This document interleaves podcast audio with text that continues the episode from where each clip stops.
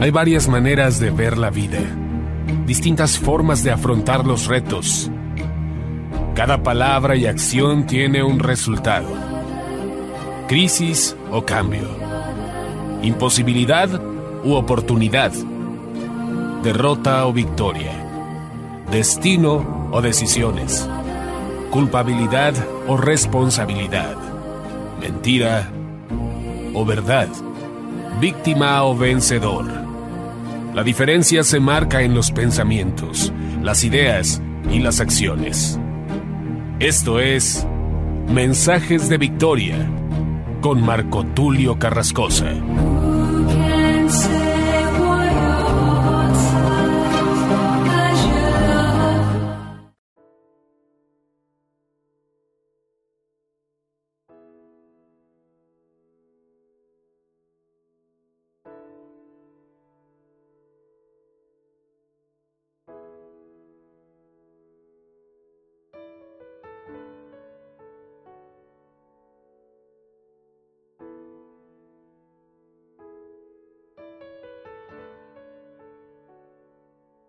Bendiciones a todos, es un gran gusto poder saludarles nuevamente a través de la radio, a través de internet y poder llegar hasta sus hogares para compartirles el poderoso mensaje de la palabra de Dios. Damos gracias a Dios porque en este nuevo año Dios nos ha abierto nuevas puertas, nuevas plataformas con las cuales podremos llegar a miles y miles de personas en diferentes países y, por qué no decirlo, en todo el mundo. Oramos a Dios que Él nos abra puertas, que podamos aprovecharlas y que Dios nos dé la sabiduría para saber sobrellevar cada circunstancia y cada temporada que vivamos.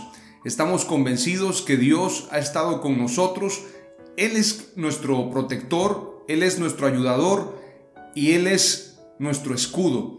Dios es nuestro todo. Él es el que nos ha guardado, nos ha cuidado en estos tiempos difíciles y de alguna manera, a pesar de la circunstancia mundial, que no ha sido fácil en el mundo, a pesar de todo eso, Dios ha sido muy bueno con nosotros. Para gloria y honra de su nombre lo decimos, en el nombre de Jesús. Estamos convencidos en lo que dice su palabra, en el Salmo 23, en el Salmo 91.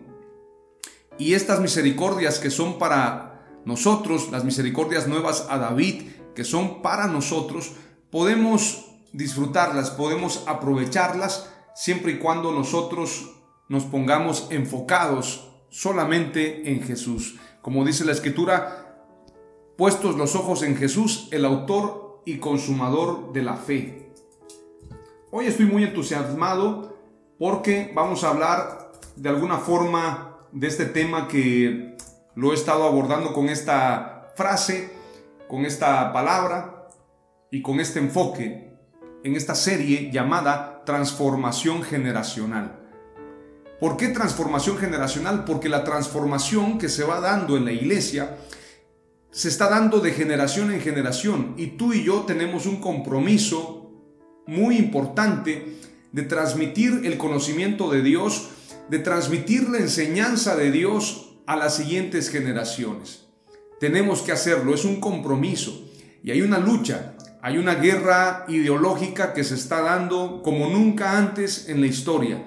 Estamos viviendo un tiempo donde el encontronazo espiritual es tan fuerte que en este sacudimiento, en esta, si podemos llamarlo, en este zarandeo que se está dando a nivel global, no todos están quedando de pie. Por eso tenemos que poner la mirada en Jesús. Por eso tenemos que estar firmes en Él. Por eso el que crea estar firme, mire que no caiga, y esto compartía en el mensaje anterior, tenemos que estar firmes en Jesús, cimentados en la roca. Dice la escritura que el que fue cimentado en la roca, vinieron vientos, vinieron tempestades, vinieron calamidades, pero pudo mantenerse firme porque estaba cimentado en la roca.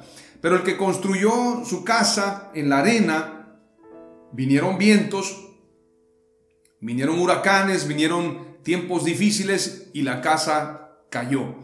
Por esto, amados hermanos, yo estoy muy interesado que en esta serie de transformación generacional aprendamos principios espirituales y entendamos el tiempo que estamos viviendo. Este es un tiempo especial, esta es una guerra sin precedentes, es una guerra de reinos donde Dios está peleando por nosotros, pero Dios está muy interesado en revelarse a nosotros, como lo hizo con los caminantes de Maús, como lo hizo con los discípulos, porque estos tiempos no son como los otros tiempos.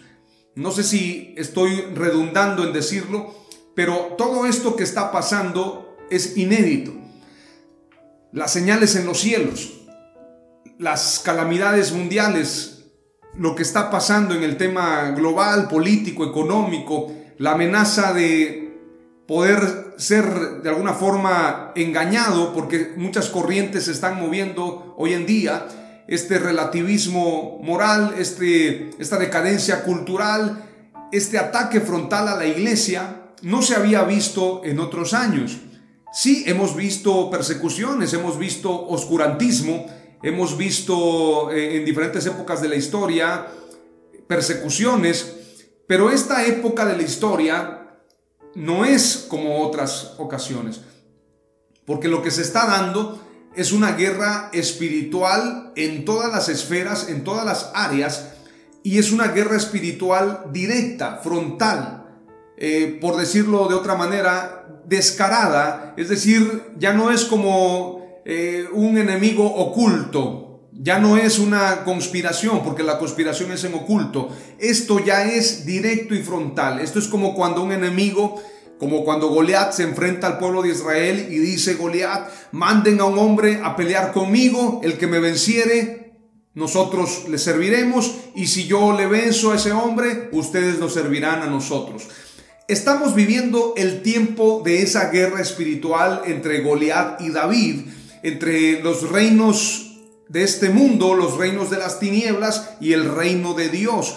Este encontronazo espiritual se ha dado en otras ocasiones, pero quiero darte buenas noticias. Jesucristo, Jesús venció en la cruz. Cuando Jesús declara, cuando Él confiesa la palabra, consumado es, está diciendo en un gran significado que ha sido cumplido que ha sido pagado el precio, que ha sido de alguna manera cumplido el tiempo, que de alguna forma se ha llegado al máximo lugar de cumplimiento, es decir, la cumbre más alta. Consumado es, es decir, hemos llegado al clímax, al, punto donde se da esa, e, ese triunfo a la cumbre. Tal vez la palabra clímax algunos la puedan manejar de una forma incorrecta. Eh, no quisiera que usted me vaya a malentender, obviamente. Pero cuando yo estoy mencionando esta palabra, me estoy refiriendo a la mayor intensidad, a la situación cumbre de la historia.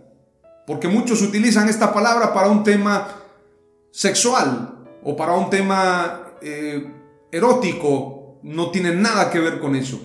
Cuando yo estoy hablando de un clímax espiritual o, de, una, de un momento cúspide, es porque ese lugar es el lugar de cumplimiento. Y en esa, en esa cruz donde Jesús fue crucificado, Él venció. Tenemos que tener en claro que ya Jesús venció en la cruz. No es que Él va a vencer, Él ya venció en la cruz del Calvario. Cuando Él dice consumado es, está diciendo hemos llegado al lugar cumbre, hemos llegado a la victoria final, hemos llegado al momento de la victoria para la humanidad. Porque entonces el pecado, el imperio del pecado es destruido a través de la cruz del Calvario.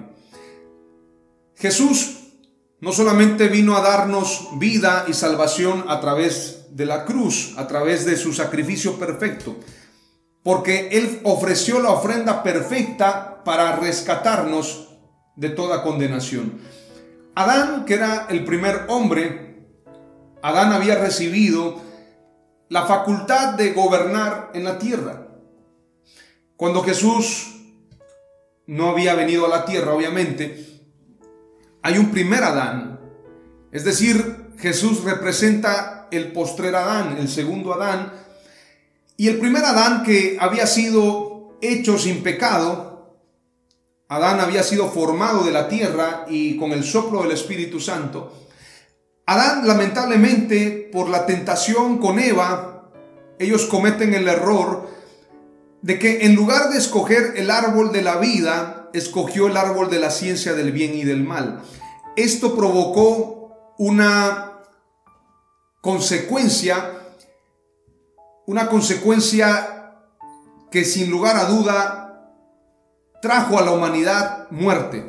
Es decir, cuando Jesús, cuando, Dios le dice a Adán, no coman de este árbol porque el día que coman de este árbol, ese día morirán. Efectivamente, no solamente una muerte espiritual, una muerte eh, de alguna forma a, a tener esa comunión con Dios directa, sino que morirían físicamente al pasar de los años. Adán volvió al polvo, como dice la escritura. Satanás engañó a Adán y a Eva y entonces ellos desobedecen y comen de este fruto de la ciencia del bien y del mal, en lugar de comer del árbol de la vida. Esto provoca no solamente muerte, sino provoca la pérdida del reino administrado por el hombre. Es decir, nosotros somos mayordomos. Adán y Eva eran mayordomos de la tierra. Adán fue el encargado de ponerle nombre a los animales. Adán no solamente fue el encargado de, ponerle nombre a los animales, sino también Adán tenía a su cargo la tierra. Él tenía la responsabilidad de multiplicar la tierra y sojuzgarla. ¿Qué significa esta palabra sojuzgar? Porque muchos la escuchamos y, hay veces que no, no entendemos el significado preciso de esta palabra. Sojuzgar es dominar o someter a alguien con violencia, en especial conquistar un territorio. Cuando entendemos la palabra sojuzgar, estamos diciendo que todas las cosas estaban sometidas a la voluntad de Adán. Todas las cosas. Pero él tenía que estar sometido a Dios. Lamentablemente Adán pierde este señorío y él se convierte en un esclavo del pecado. Y la escritura dice que el que se vuelve esclavo, eh, el que es vencido por algo, se convierte en esclavo del que lo venció. Entonces, en este caso, Adán se convierte en esclavo del pecado y por lo tanto somete a la humanidad al pecado y el que está ahora enseñoreándose del hombre es precisamente el pecado. ¿Y quién es el que tiene el imperio del pecado según la escritura? Satanás. Satanás es el que tiene el imperio del pecado. Eh, esto lo podemos encontrar en la escritura. Y vamos a buscar este pasaje, pero es importante señalar que el que tenía este imperio del pecado, que es Satanás, según lo que dice Hebreos 2.14, que en otra, en esta versión más precisa, lo llama el imperio de la muerte. Obviamente la muerte entra a través del pecado, porque la paga del pecado es muerte, mas la dádiva de Dios es vida eterna en Cristo Jesús. Dice la escritura en Hebreos 2.14, así que por cuanto los hijos participan de carne y sangre, e igualmente participó también de lo mismo, e igualmente participó también de lo mismo para anular mediante la muerte el poder de aquel que tenía el poder de la muerte, es decir, el diablo. Satanás tenía este poder, por eso cuando Satanás tienta a Jesús en Mateo capítulo 4, cuando le dice, todos estos reinos te daré si postrado me adoras. Efectivamente, Satanás tenía en ese momento ese imperio a causa del pecado y la desobediencia del hombre. Cuando Jesús vence en la cruz del Calvario, lo despoja de ese poder y destruye ese imperio. Anula mediante la muerte el poder de aquel que tenía el poder de la muerte, es decir, el diablo.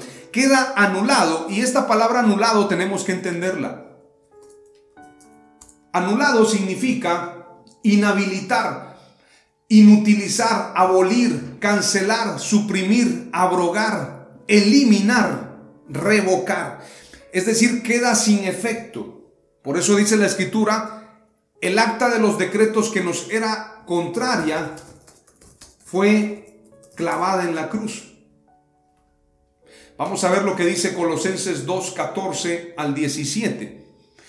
Y hoy estamos hablando en esta serie de la transformación generacional. Este episodio se llama El reino de los cielos se ha acercado. El reino de los cielos se ha acercado a nosotros. Dice la escritura en Colosenses 2, 14 al 17.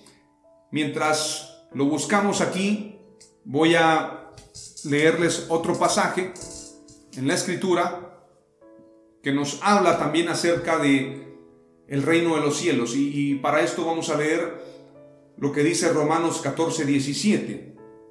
Este pasaje es poderoso, este pasaje es verdaderamente asombroso. Es un pasaje muy rico, se disfruta leerlo.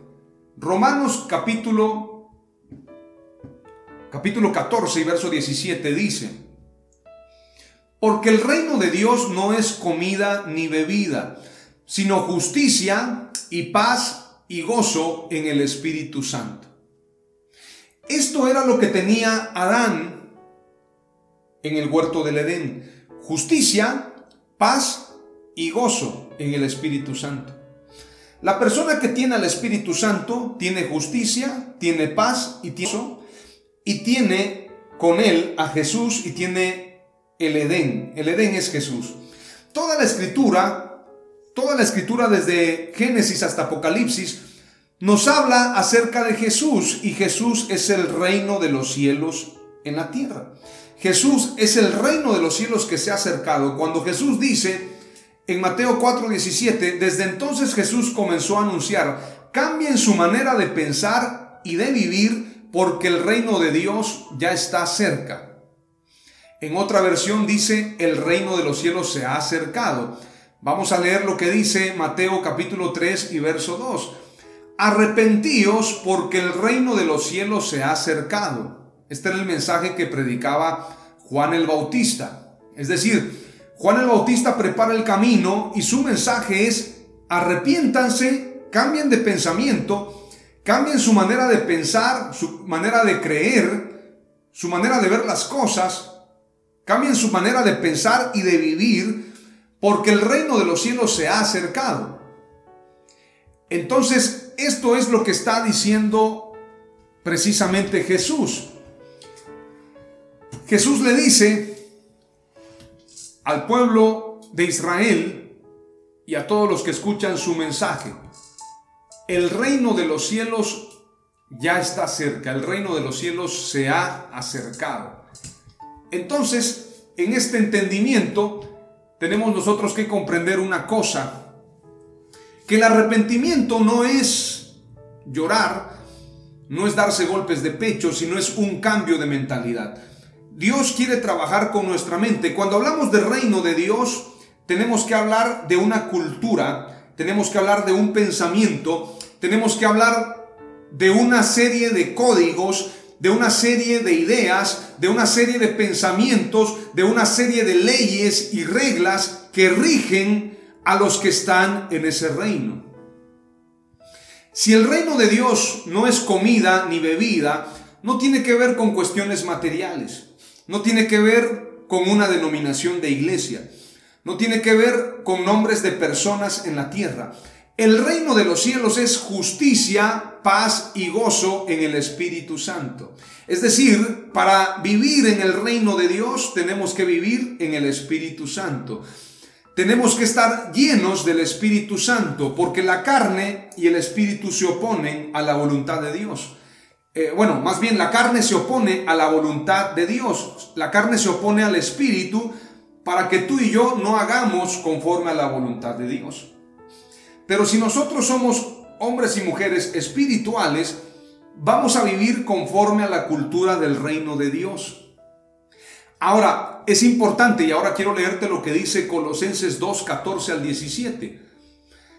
Anulando el acta de los decretos que había contra nosotros, que nos era contraria, quitándola de en medio y clavándola en la cruz, y despojando a los principados y a las potestades, los exhibió públicamente, triunfando sobre ellos en la cruz. Por tanto, nadie os juzgue en comida o en bebida, o en cuanto a días de fiesta, luna nueva o días de reposo, todo lo cual es sombra de lo que ha de venir, pero el cuerpo es de Cristo. Este pasaje que dice anulando es dejando sin efecto, cancelando, abrogando. Prácticamente esta palabra anular tiene que ver con derogar, revocar. Queda sin efecto esa acta de los decretos que nos era contraria. Ahora, ¿qué es un acta de decretos? Mucha gente no sabe qué es un acta de decretos. Un acta de decretos es un acta que de alguna manera ya tiene decretado ya, ya está juzgado, ya está cumplido una sentencia. Un acta de decreto es una sentencia que se ha dado en base a un hecho. En este caso, la ley, porque muchos piensan que lo que fue clavado en la cruz es la ley de Dios, y eso es un terrible error. Y podría decir que inclusive es un error garrafal, pensar que lo que se clavó en la cruz fue la ley de Dios. y pensar que ya no hay ley de Dios, eso es un error. Cuando la escritura dice que se clavó el acta de los decretos es porque venía escrito nuestro nombre y en esa acta decía que nosotros habíamos de alguna forma violentado la ley de Dios y éramos acreedores a una deuda o a una sentencia porque no podíamos pagar esa deuda. Este, esta acta de los decretos decía que nosotros éramos condenados a muerte porque la escritura dice claro que el que no guarde la ley es reo de muerte. El que no guarda la ley, de alguna forma, está condenado a la muerte. El apóstol Santiago nos da más luz acerca de eso. El que falla en un mandamiento, falla en toda la ley. Y esto lo dice Santiago capítulo 2 y verso 10, dice, porque cualquiera que guarda toda la ley, pero tropieza en un punto, se ha hecho culpable de todos. Y cuando hablamos de culpabilidad, hablamos de un juicio y este juicio es la muerte. El que no guarda la ley ha de morir irremisiblemente. Entonces no había forma que tú y yo pudiéramos ser justificados. Porque la escritura dice en otro pasaje, lo escribe el apóstol Pablo, que no hay justo ni aún uno. Nadie pudo guardar la ley y cumplir con todos los mandamientos de Dios. No con esto te estoy diciendo que te olvides de la ley de Dios, porque Jesús mismo dice, yo no he venido a abrogar la ley, sino a cumplirla. Y como Él la cumple a cabalidad, Él es el único santo, el único justo, el único perfecto, que tiene la autoridad para pagar ese alto precio. Él es el Cordero sin mancha, el Cordero sin defecto, para poder pagar esa deuda de la humanidad. A través del sacrificio de la cruz, se paga esa deuda. Por eso Jesús declara, consumado es. Pero cuando dice consumado es, se cumple la anulación, la derogación, la cancelación y, vamos a usar esta palabra, la revocación. Esto lo vamos a ver, esta palabra revocación la vamos a ver muy fuerte en los próximos días. Porque el enemigo en esta guerra espiritual ha lanzado decretos, ha lanzado sentencias, ha dicho lo que va a hacer, ha planificado cosas y de alguna manera piensa Satanás que él ha ganado o que él puede vencer. Pero te quiero decir algo, la autoridad suprema la tiene Dios. El reino de los cielos se ha acercado y este reino no obedece a intereses de nadie, sino solamente a los intereses del reino de Dios. Y Dios es el que pone y el que quita reyes y Dios es el que establece su reino conforme a su palabra en justicia, en paz y en gozo. Aleluya. Colosenses capítulo 2 dice en el verso 15, quitándola de en medio, dice, esta acta que decía nuestro nombre, decía, por ejemplo, Carlos, Pedro, Luis, Marco, Marcos, Alicia, María, Jimena, bueno, tantos nombres. Por cuanto tú pecaste en estos mandamientos, por, cuanto tú violentaste la palabra de Dios, violentaste la ley de Dios, eres condenada a la eternidad sin Dios. Eres condenada al infierno. Eres condenada a la muerte. Entonces, esta acta donde se decía que éramos reos de muerte, Jesús la toma, la anula clavándola en la cruz. Toma esa acta el Señor, esa acta de decretos, esa deuda, esas maldiciones que nos eran contrarias, la quita de en medio. Esa división que había entre Dios y nosotros, Jesús la quita de en medio y la clava en la cruz del Calvario. Una vez que queda clavada esa acta de decretos, queda sin efecto, queda sin valor, queda sin ninguna sustancia, queda sin ningún efecto, queda inservible. Y dice la escritura, todavía no solamente clava esa acta de los decretos, no solamente rompe el imperio de Satanás, como dice Hebreos 2.14, anula mediante la muerte el poder de aquel que tenía el poder de la muerte, es decir, le quita el poder, lo despoja y prácticamente dice el verso 15, y despojando a los principados y a las potestades, los exhibió públicamente triunfando sobre ellos en la cruz. Despojando quiere decir que les quita el botín. ¿Qué pasa en una guerra cuando hace muchos años, en las guerras medievales, cuando un reino vencía al otro reino, en el momento de la entrada triunfal, el vencedor, así como cuando David levanta la cabeza de Goliat y la exhibe, los vencedores del otro reino, el reino que venció, llevaban los despojos y llevaban el botín en un desfile y le mostraban al pueblo todo lo que habían ganado en esa batalla. Jesús hace exactamente lo mismo. Hay otro pasaje que dice que Jesús, dice que Jesús exhibió públicamente al enemigo triunfando en la cruz del Calvario. Sorbida es la muerte en victoria, dice este pasaje. El tiempo se me está terminando, voy a tratar de apurarme. Dice,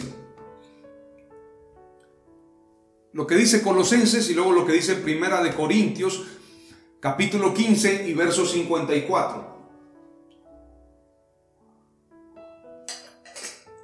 Colosenses dice, y despojando a los principados y a las potestades, los exhibió públicamente, triunfando sobre ellos en la cruz.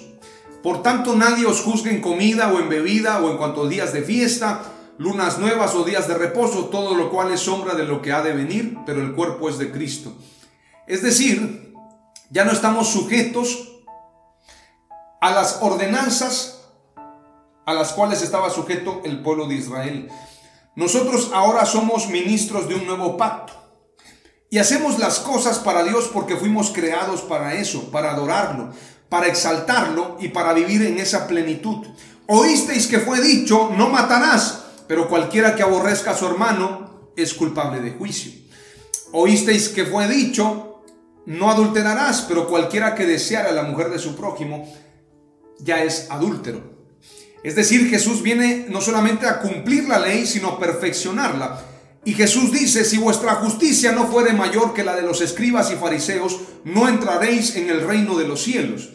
Entonces, la primera palabra clave que quiero compartirte es la siguiente. El reino de Dios es Jesús y debemos andar como Jesús anduvo. Y la segunda palabra clave en base a lo que estamos hablando, Jesús venció a Satanás en la cruz y nos entregó la administración de la tierra Y esto lo voy a completar en los siguientes versos.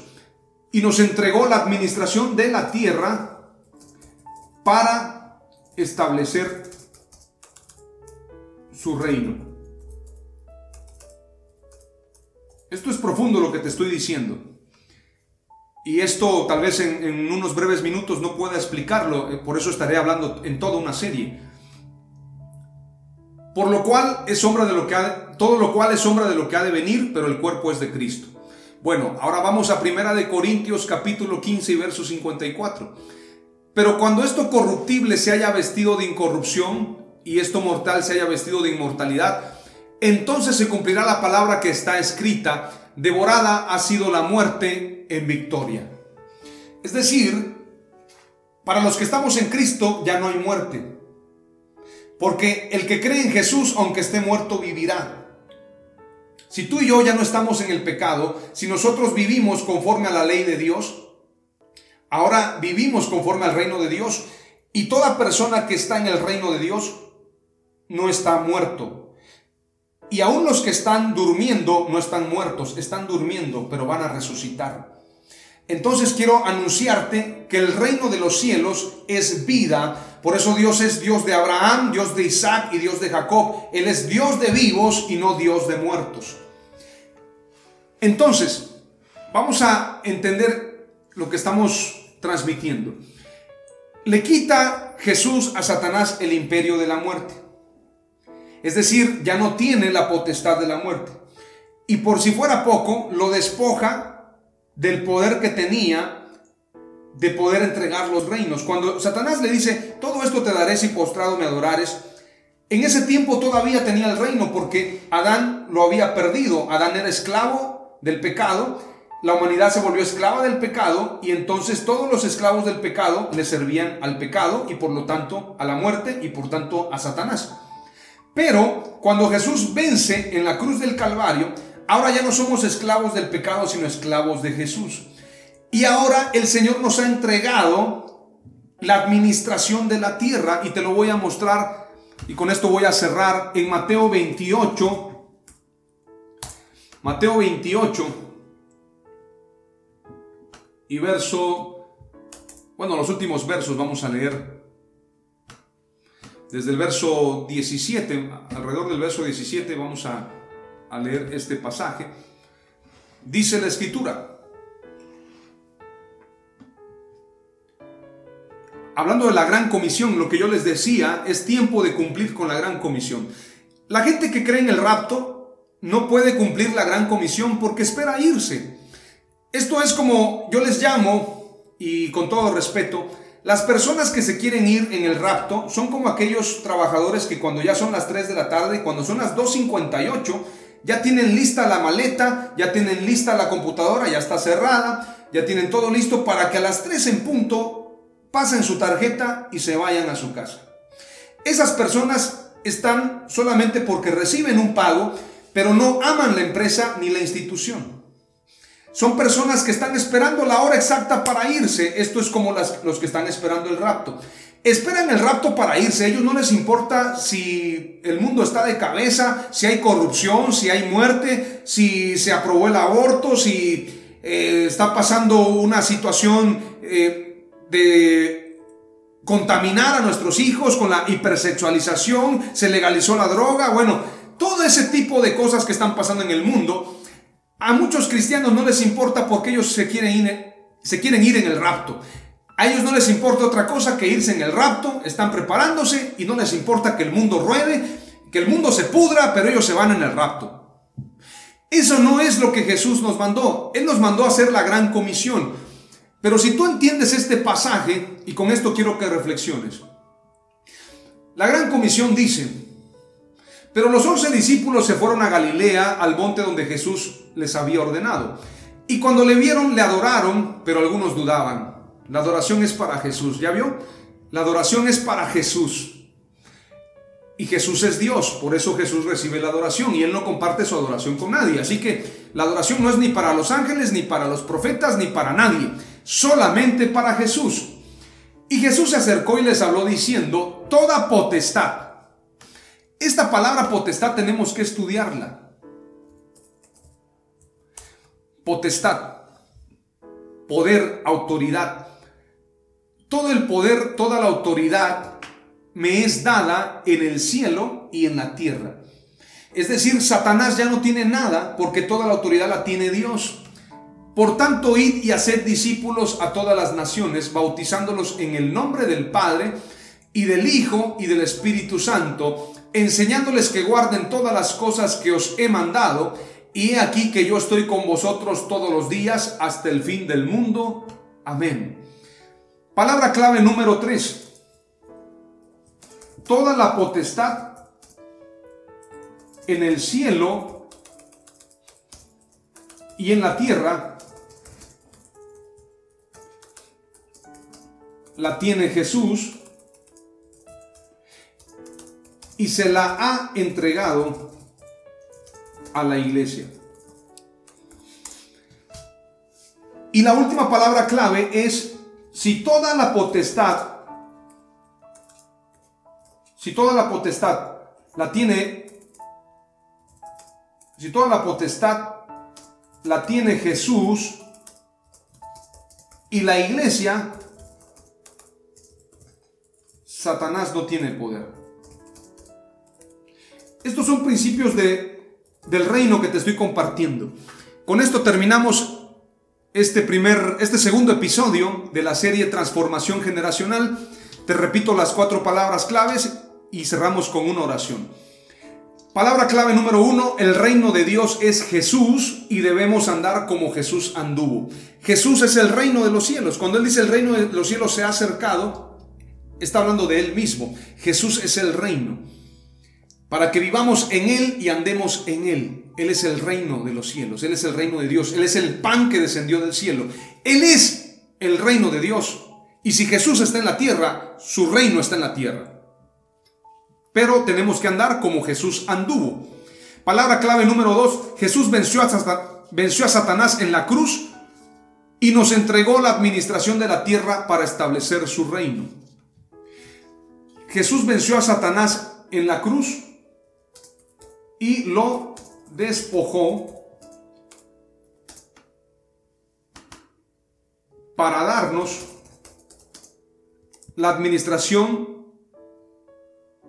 de la tierra para establecer su reino.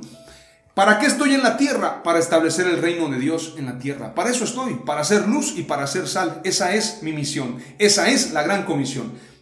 Palabra clave número 3. Toda potestad en el cielo y en la tierra la tiene Jesús y se la ha entregado a la iglesia. Pero voy a usar una palabra más, más adecuada. Toda potestad en el cielo y en la tierra la tiene Jesús. Y la iglesia participamos en esa administración. Porque nosotros estamos sujetos a Jesús. No podemos reinar sin Él. Él es la vid, nosotros los pámpanos y separados de Él nada podemos hacer. Palabra clave número 4. Si toda la potestad la tiene Jesús y la iglesia, Satanás no tiene poder. Con esto terminamos y vamos a orar en el nombre de Jesús. Padre amado, te doy gracias por estas cuatro palabras claves. El reino de Dios es Jesús y debemos andar como Jesús anduvo, como tú anduviste, Señor. Revélate a nosotros de esa manera. Amado Dios, creemos en tu victoria en la cruz del Calvario. Tú venciste en la cruz, moriste por nosotros y resucitaste al tercer día. Jesús venció a Satanás en la cruz y lo despojó para darnos la administración de la tierra para establecer su reino. Estamos aquí para establecer tu reino, Señor. Toda potestad en el cielo y en la tierra la tienes tú, Señor Jesús, y la iglesia participamos en esa administración.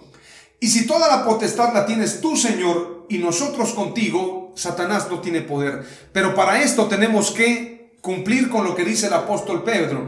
Somos pueblo adquirido por Dios, real sacerdocio, nación santa, para anunciar las virtudes de aquel que nos llamó de las tinieblas a su luz admirable.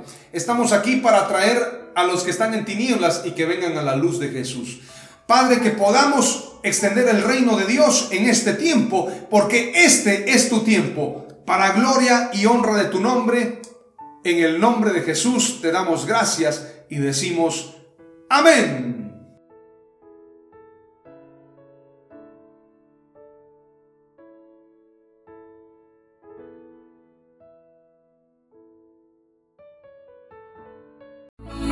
Esto fue Mensajes de Victoria con Marco Tulio Carrascosa. Gracias por escucharnos y seguirnos en nuestras redes sociales. Si deseas invitarnos a tu ciudad, escríbenos por inbox o al WhatsApp 961 66 882 99 961 66 882 99.